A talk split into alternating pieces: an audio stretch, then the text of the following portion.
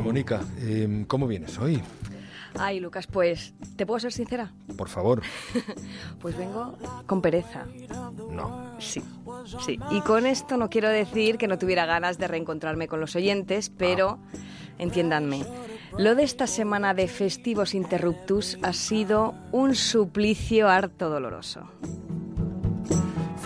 En realidad es como cuando pones la alarma para que te despierte cada 10 minutos. Disfrutas un rato más en la cama, pero el sonido machacante siempre vuelve a recordarte que tu libertad es finita. ¿Se imaginan que fuéramos libres? Pero libres de verdad. ¿Qué haríamos?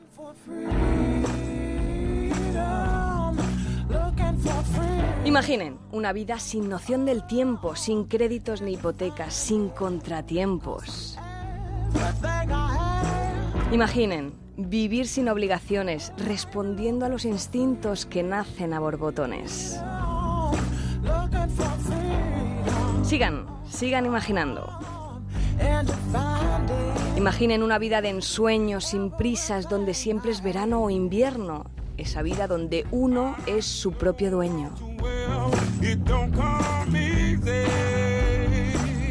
Imaginen, ¿sabríamos qué hacer? ¿Qué elegir? ¿Sería posible ser feliz? Es posible que sí. Y también es posible que fuese imposible disfrutar de levantarnos tarde sin ningún día tuviéramos que madrugar.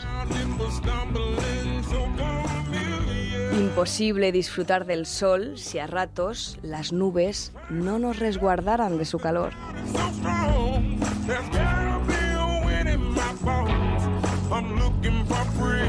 Imposible amar la vida nocturna si el sol en algún momento no tomara el testigo de la luna.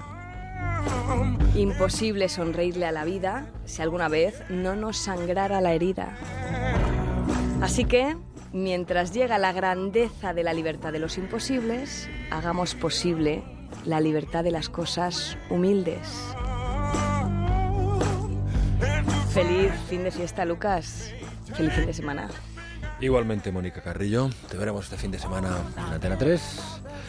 Y Eso el espero. viernes que viene te esperamos. También lo espero. Buen fin de semana. Igualmente.